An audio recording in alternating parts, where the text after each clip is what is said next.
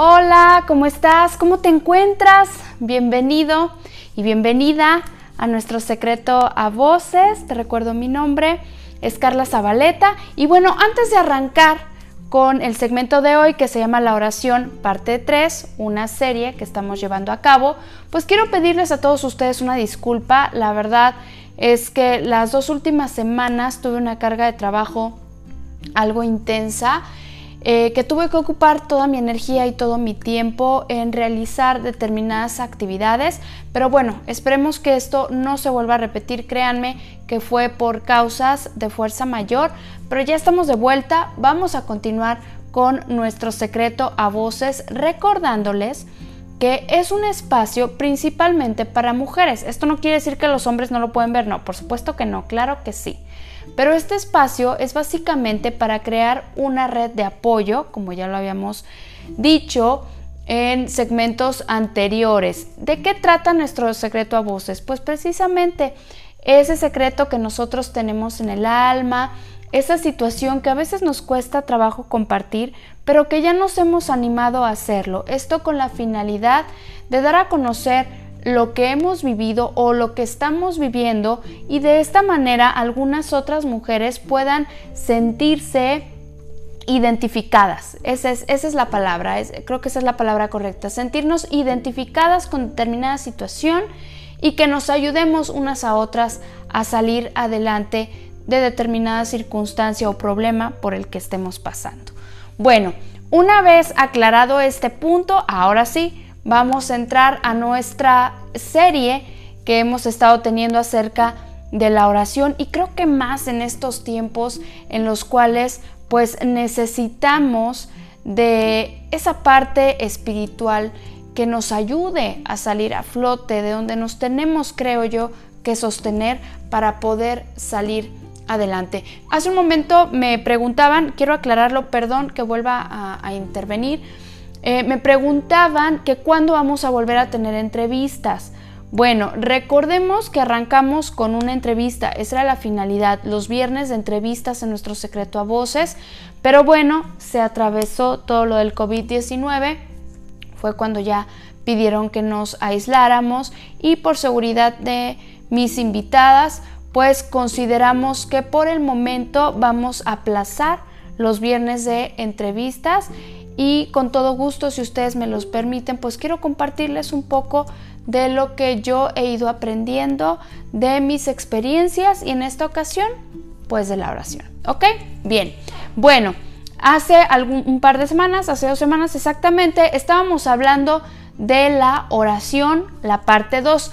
¿Qué fue lo que vimos anteriormente? Bueno, habíamos comentado en el episodio anterior, ¿sí? Sobre algunos elementos básicos que podemos encontrar dentro de la oración y mismos que podemos eh, englobar o encontrar en lo que conocemos como el, Padre Nuestro.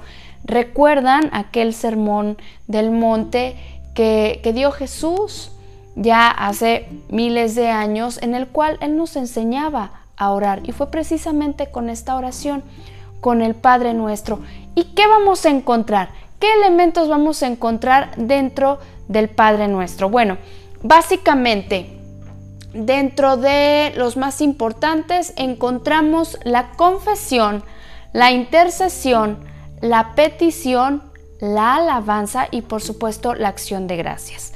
¿A qué nos referíamos en, aquel episodio sobre la confesión? Básicamente, eh, dar a conocer nuestras fallas en las cuales nosotros habíamos caído, algunas decisiones malas tomadas, algunas actitudes, eh, etcétera. Perdón, algunas eh, decisiones mal tomadas. Hago corrección. Bueno, ahí está la confesión, la podemos ver en Mateo 6:12 y perdona nuestras deudas como también nosotros perdonamos a nuestros deudores. También vamos a encontrar la, la intercesión. ¿Qué significa esto? Pues orar por los demás. Y claramente también lo podemos encontrar dentro de esta oración.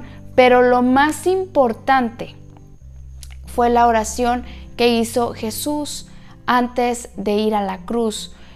Y lo mencionábamos eh, cuando él, oró por nosotros y mencionaba, yo ruego por ellos, no ruego por el mundo, sino por los que me diste, porque tuyos son y todo lo, todo lo mío es tuyo y todo lo tuyo es mío. Recordemos que aquí Jesús estaba hablando de nosotros, de nosotros que le seguimos, ¿sí? O de aquellos que le han de seguir porque nosotros lo vamos a dar a conocer.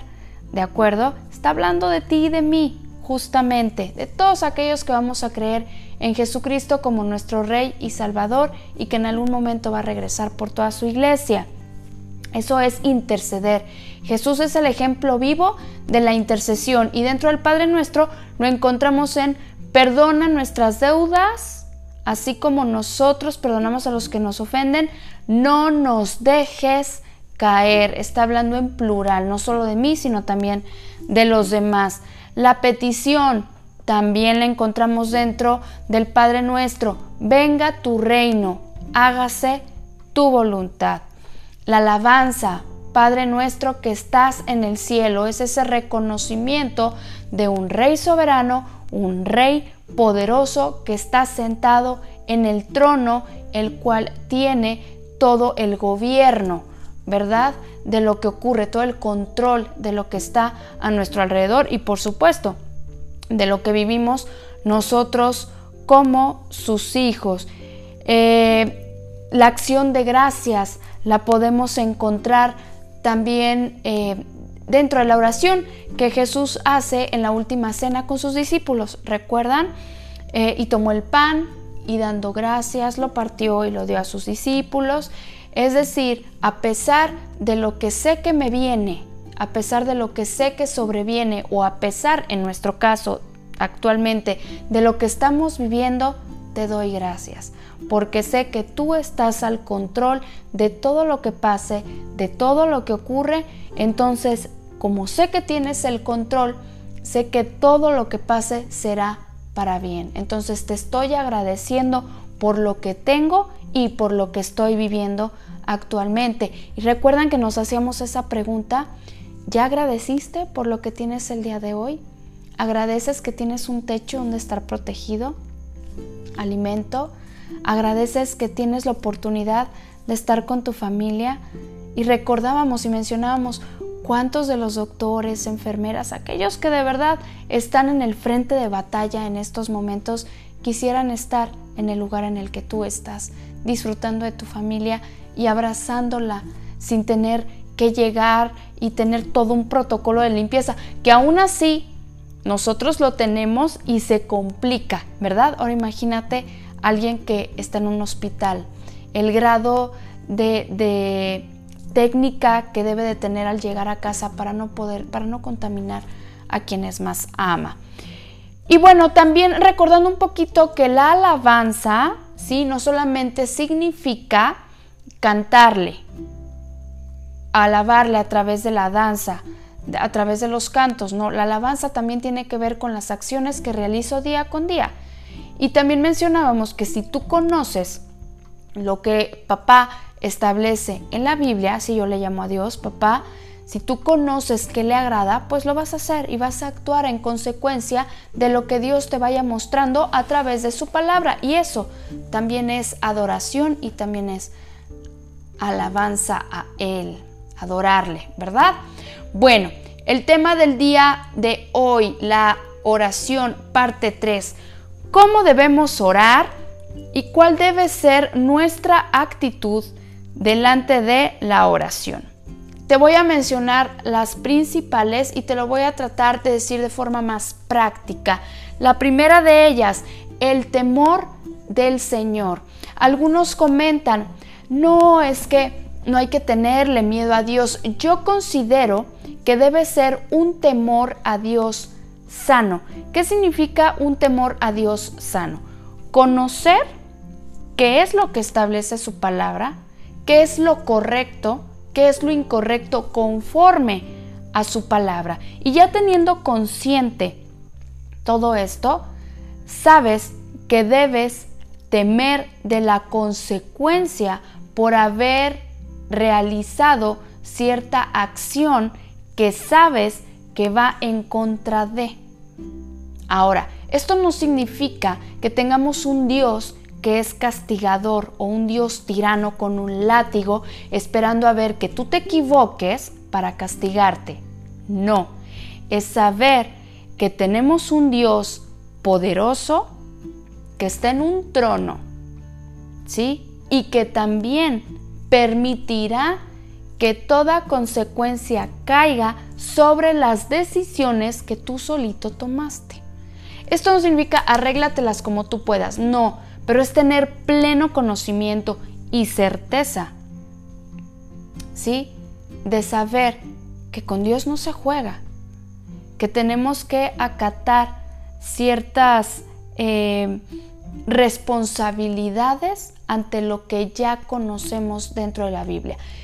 ¿Nos vamos a equivocar? Sí, sí nos vamos a equivocar. Pero también tiene mucho que ver la intención del corazón, que lo veíamos en los primeros episodios. ¿Recuerdas? Si tú sabes que te equivocaste, asumas, ah, perdón, asumes la responsabilidad, ¿sí? Le platicas a papá cómo te sientes, le confiesas, expones, abres tu corazón y cambias que esto va muy ligado con otra de la actitud que debemos de tener en la oración, que es la humildad. Anteriormente yo confundía la humildad con la pobreza. Es que ser humilde significa ser pobre, significa no tener o darte permiso de tener ciertos lujos que te gustan. Y llamemos lujos como, como algo que que te encanta, que quieres comprar y que tienes la posibilidad de comprártelo, bueno, darte ese lujito, no con afán de presunción, pero pues sí un anhelo que tú tenías y, que querías utilizar o ponerte, no sé, es un ejemplo, ¿no? Yo confundía la humildad con la pobreza, pero la humildad tiene que ver con otra situación y lo vamos a encontrar justamente en segunda de Crónicas 7:14. Si se humillare mi pueblo, sobre el cual mi nombre es invocado, y oraren y buscaren mi rostro y se convirtieren de sus malos caminos, entonces yo oiré desde los cielos y perdonaré sus pecados y sanaré su tierra. Humillarse es adoptar una actitud de humildad en una situación o ante una persona. ¿Qué significa esto? Es reconozco que me equivoqué, asumo la responsabilidad y corrijo. Cambio. Hay una transformación en mí. Si se humillara en mi pueblo, es decir, si mi pueblo reconoce que está equivocado, entonces ahí viene la bendición. Entonces es orar con humildad, sabiendo que me equivoqué, reconociendo delante de Dios que me equivoqué. Eso es la humildad. Asumir cuando me equivoco delante de Dios y de las personas, porque a veces las personas también nos hacen ver nuestros errores. Es tomar con humildad lo que me corresponde, transformarlo y cambiarlo. Es eh, tomar adoptar una actitud de, reconocer mis propias limitaciones y debilidades y obrar en consecuencia. ¿De acuerdo? La humildad es el valor opuesto a la soberbia. Este es el tip. La humildad es lo opuesto a la soberbia. La soberbia es no necesito de nadie.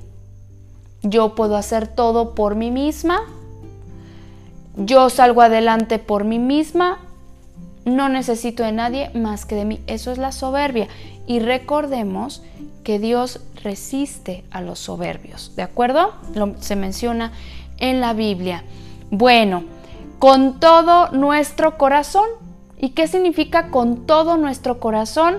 Como ya lo hemos visto anteriormente, abriendo, exponiendo las fallas que tengo, estar libre de egoísmo. El egoísmo va muy ligado a la soberbia, es yo no necesito de nadie por lo tanto pienso en mí, luego por mí y al último por mí. Es esa, es esa típica frase de primero yo, luego yo y al último yo.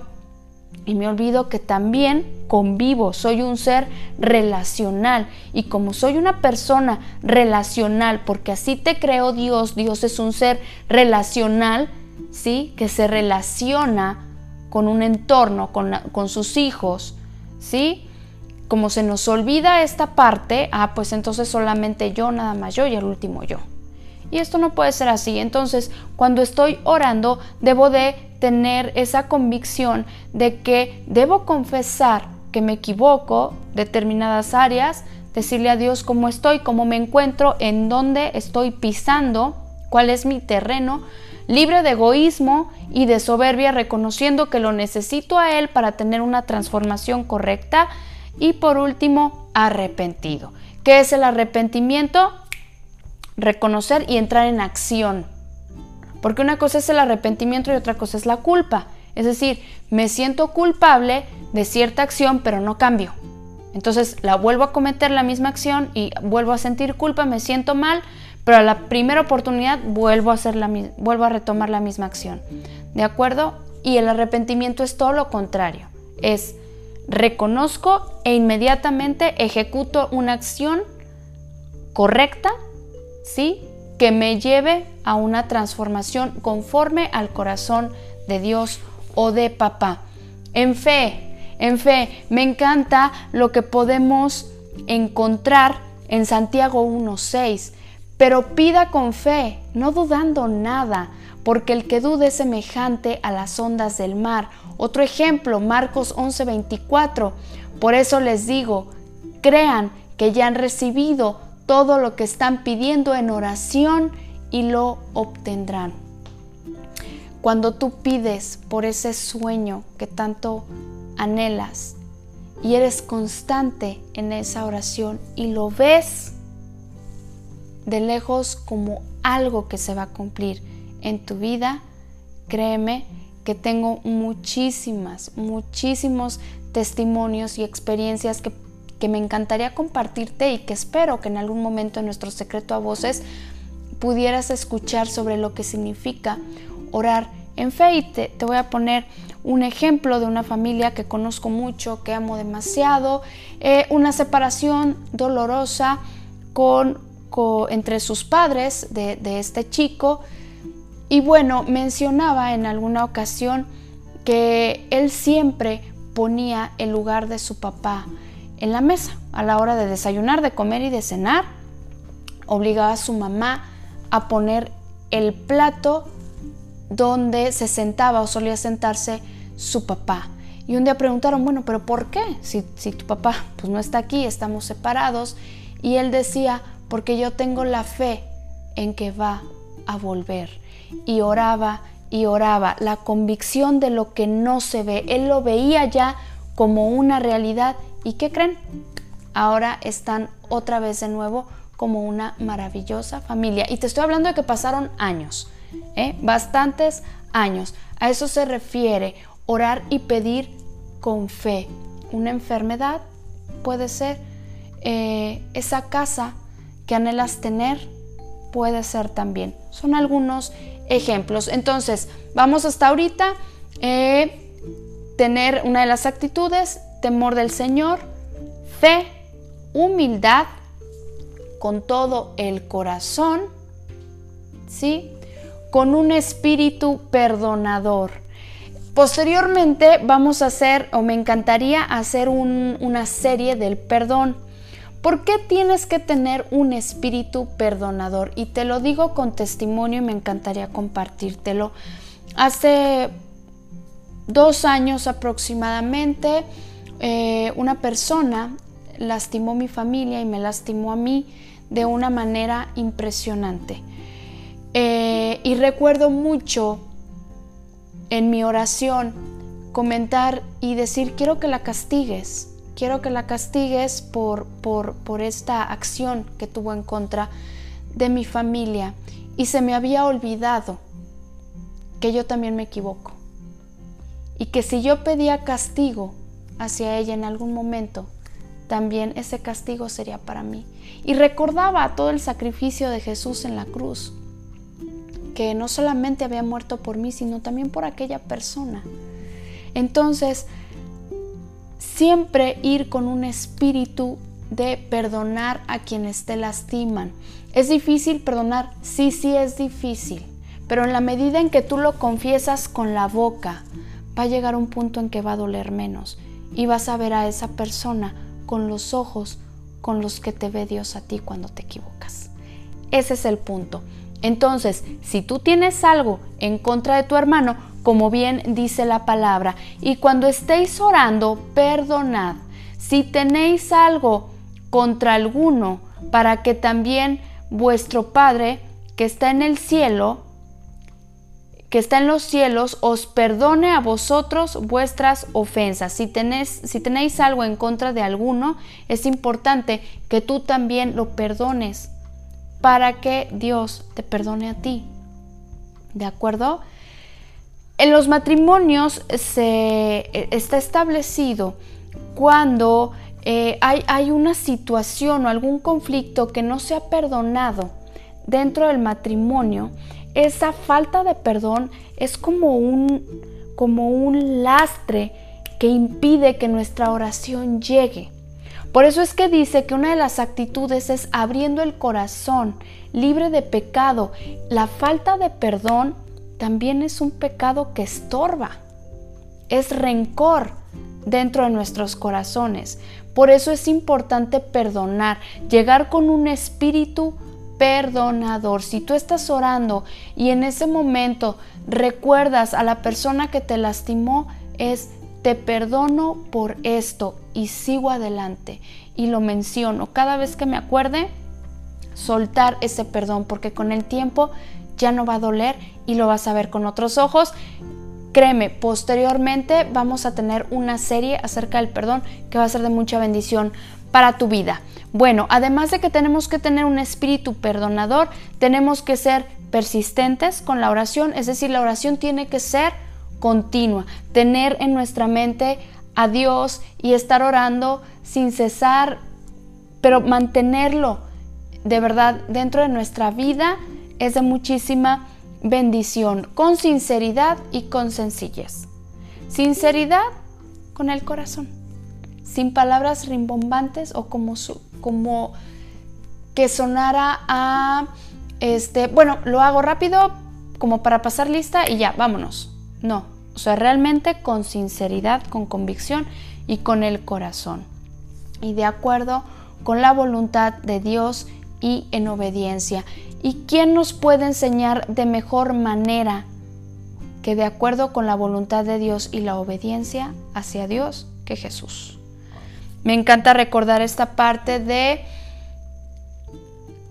oró por segunda vez diciendo, Padre mío, si no puede pasar de mí esta copa sin que yo la beba, hágase tu voluntad. Y la podemos encontrar en Mateo 26, 42. Padre mío, si no puede pasar de mí esta copa sin que yo la beba, hágase tu voluntad. ¿Cuántas veces te has atrevido a decirle a Dios que se haga tu voluntad y no lo que yo quiero? Ante determinada circunstancia o situación. A veces quisiéramos en la oración exigirle a Dios lo que creemos que va a ser mejor para nosotros. Entonces, sutilmente le pedimos nuestra voluntad. Pero ¿cuántas veces actuamos como Jesús y le decimos, Jesús ahí, fíjate, fíjate qué interesante. Jesús ahí está mencionando de ser posible que pase de mí esta copa. O sea, realmente Jesús tenía una parte en él como humano y esto nos da, esto nos hace ver que Jesús realmente fue un hombre aquí en la tierra. Él realmente sentía temor de ir a esa cruz, por supuesto. Bueno, vaya, eh, eh, obviamente no, no, tenía cierto eh, temor de ir a la cruz, pues, por supuesto, ¿sí?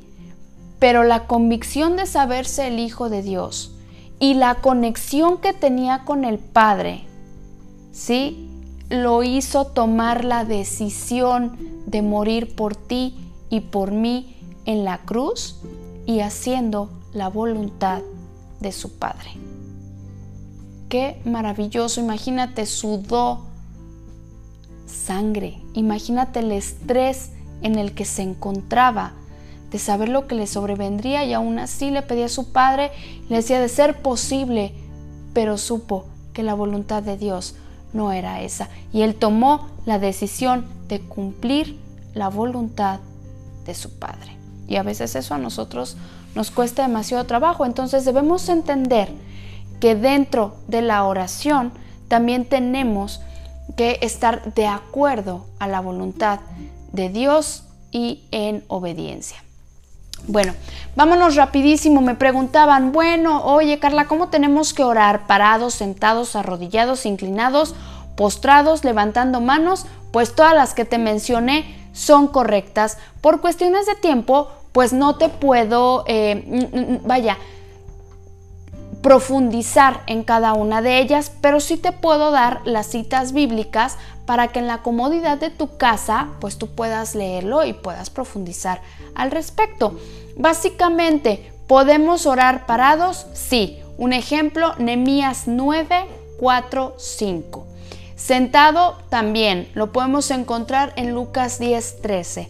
Arrodillados, Hechos 20, 36. Inclinado, Salmos 5, 7. Postrado en la tierra, postrado significa como, como acostado, ¿sí? En Mateo 26, 39 y levantando las manos en Salmos 28, 2.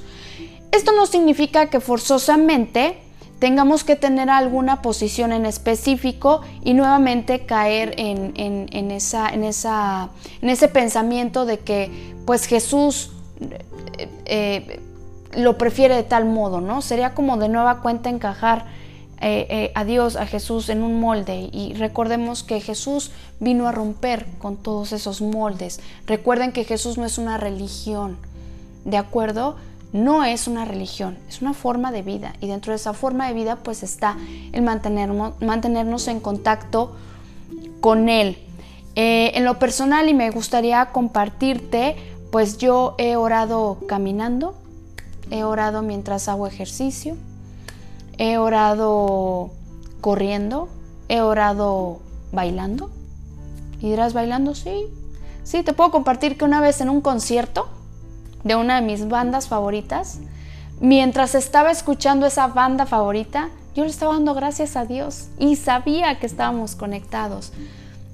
Le daba gracias porque eh, había visto a mi banda favorita y él sabía que me encantaba. Y simplemente yo sentí que era un regalo de parte de papá y en, en pleno concierto eh, yo le estaba dando gracias a Dios, estaba orando dentro de un concierto, fíjate qué, qué curioso. Eh, en mi pensamiento, he orado en, en pensamiento mientras realizo ciertas actividades, he orado acostada, a veces me he quedado dormida orando, hincada, también cuando siento esa necesidad, eh, me hinco delante de él y le doy gracias por tantas cosas. Y bueno, la idea es que recuerdes que la oración pues es una charla para establecer una relación íntima y una amistad con Dios. No olvides por favor que la lectura de la Biblia es muy importante es importante que además de la oración tú siempre tengas a la mano tu Biblia, porque eso te va a ayudar a conocer el corazón de Dios, te va a ayudar a saber qué es lo que le agrada a papá que realicemos tú y yo en esta tierra. Además, es importante que, que conozcas su corazón y que Él te conozca a ti a través de la oración.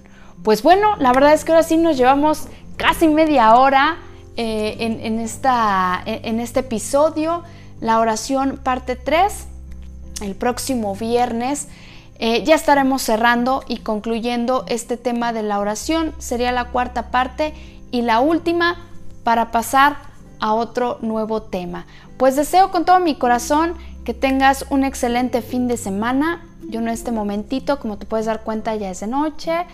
Ya estoy lista para cenar y compartir con mi familia los alimentos. Yo espero lo mismo contigo. No desesperes. Cuando mayor desesperación hay, es el mejor momento para orar y charlar con papá. Nos vemos en la siguiente emisión de nuestro secreto a voces. Hasta la próxima. Chao.